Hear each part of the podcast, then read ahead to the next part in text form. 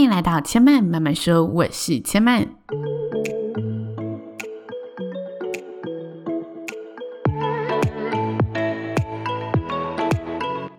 目前频道在 Apple Podcast、Spotify、KKBox 以及 Google Podcast 都听得到。喜欢的朋友欢迎帮千嫚订阅并留言评论，让更多人可以认识千嫚慢慢说喽。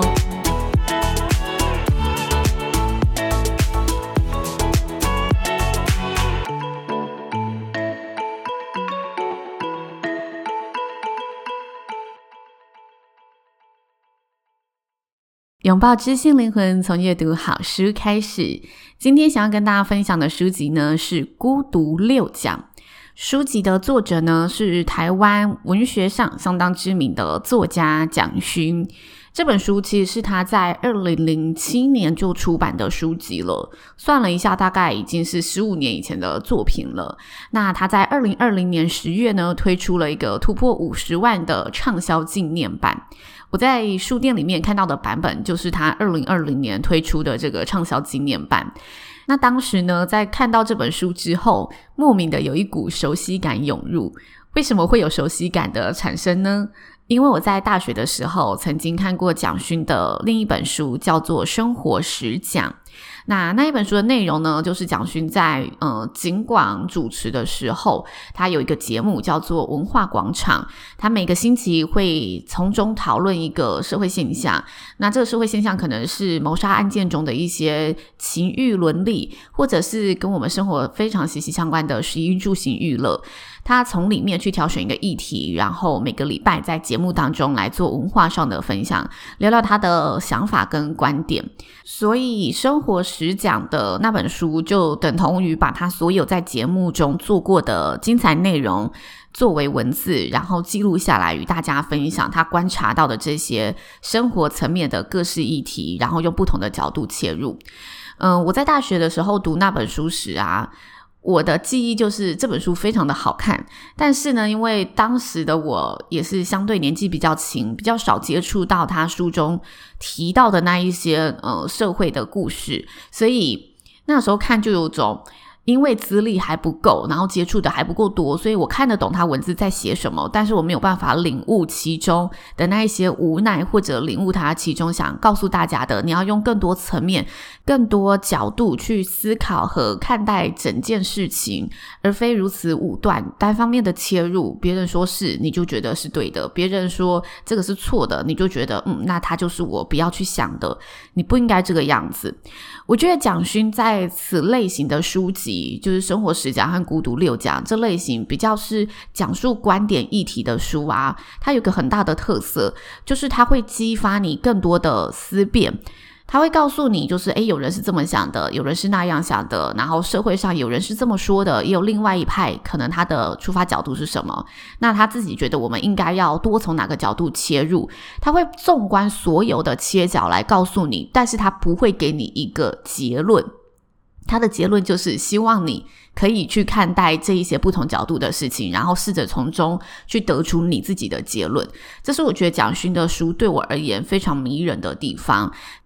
那回到《孤独六讲》这本书，我觉得《孤独六讲》的诞生是非常特别的。蒋勋在他的自序里面跟大家分享了为什么会有这本书，然后我今天也想要跟大家来分享蒋勋的两篇自序，因为这本书是二零二零年的特别版嘛，所以它有个新的二零二零年的自序，也有原本二零零七年就写下的序。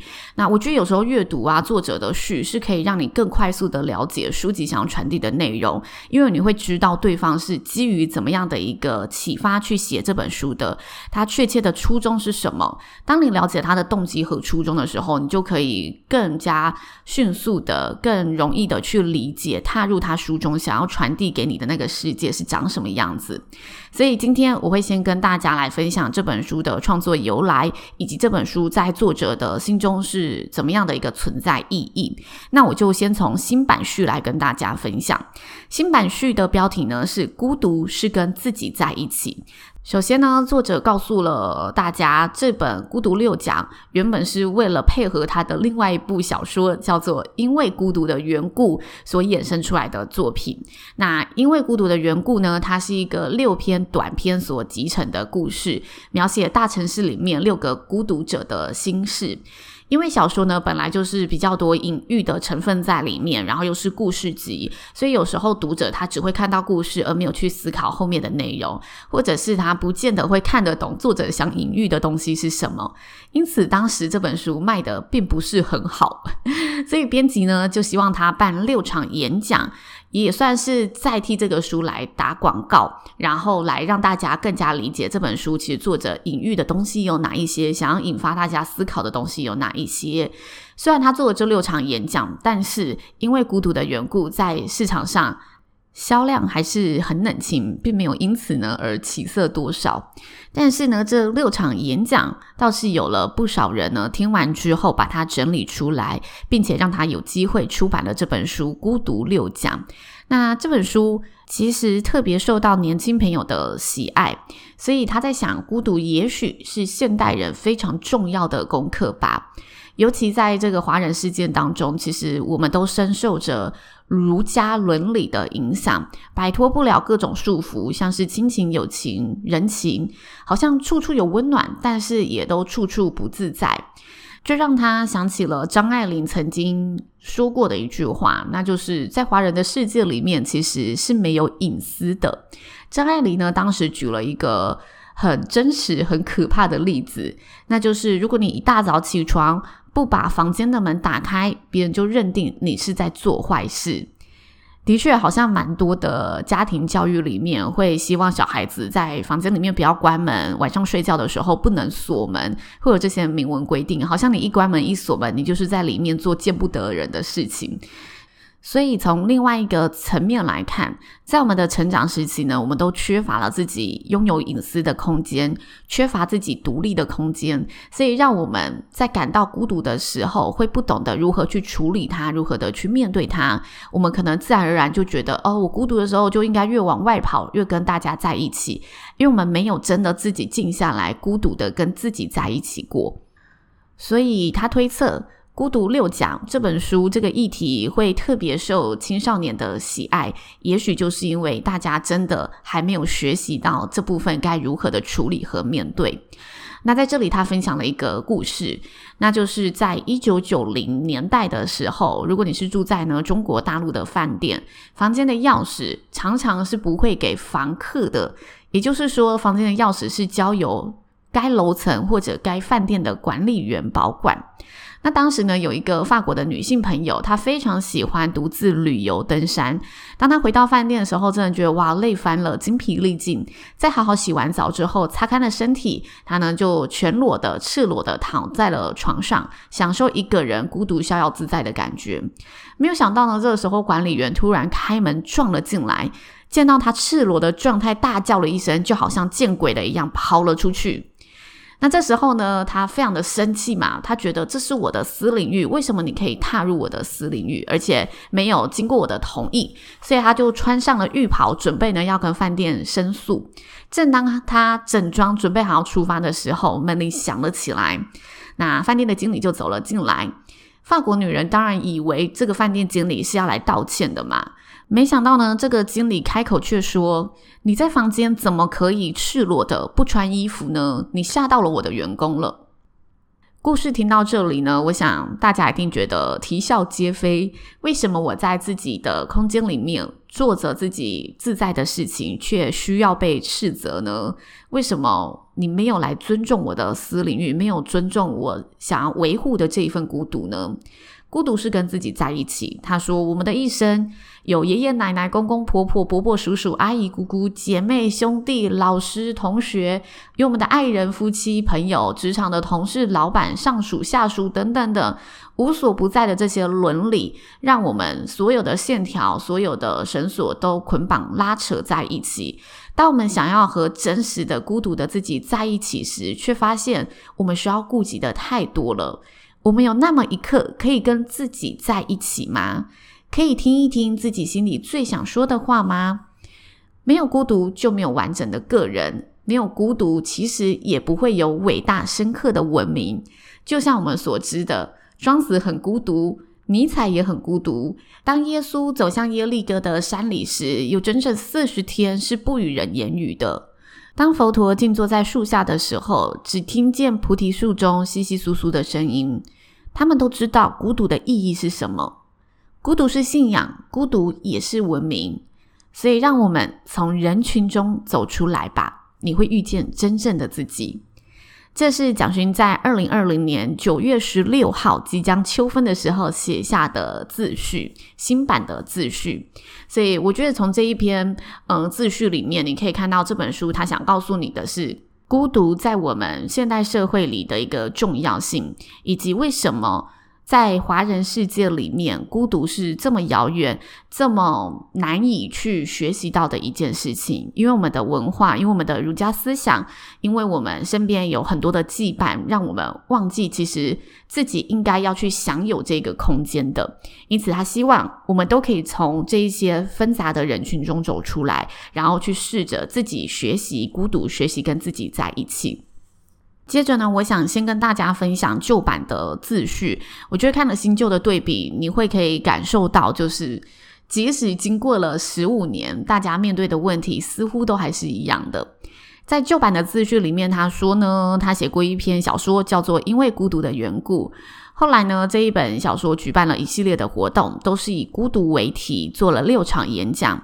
这六场演讲就是这一本书想跟大家讨论的议题，分别是情欲孤独、语言孤独、革命孤独、暴力孤独、思维孤独和伦理孤独。我可以孤独吗？我常常静下来问自己：我可以更孤独一点吗？我渴望孤独，我珍惜孤独，好像只有孤独，生命才可以变得更加丰富而华丽。当我很挚爱我的身体的时候，我知道自己是彻底的孤独的。我所有的情欲都是无可奈何的占有。我试图用各种言语和人沟通，但我也同时知道，语言的终极只是更大的孤独。我试图在家族和社会里扮演一个圆融和睦的角色，在伦理的领域当中和每一个人相处的和平。但为什么我仍然感觉到不可改变的孤独呢？我听见革命者在呼叫，掀翻社会的秩序，颠覆阶级架构。但是革命者站在无名的废墟上，喘息流泪。他彻底知道，革命者最后的宿命是孤独。人类在数千年以来不断的思维，用有限的思维试图解释无限的孤独，这注定是个徒劳无功的事情吧。我的孤独六讲在可懂与不可懂之间，也许无人聆听，却陪伴我度过自负的孤独岁月。我的对话只是自己的独白。这个就绪是蒋勋在二零零七年写下来跟大家分享的自序。那我觉得他最后的两句话写得非常的贴切，就是我的孤独六讲在可懂与不可懂之间，也许无人聆听，却陪伴我度过自负的孤独岁月。我的对话只是自己的独白。坦白说，我觉得《孤独六讲》这本书非常难作为说书的单元来分享，因为在看这本书的时候，你会看到。蒋勋他真的是自己在思考这件事情，他在思考革命孤独是怎么回事。那他在思考的期间，他发现了哦，历史上有哪一些故事其实是革命者的孤独。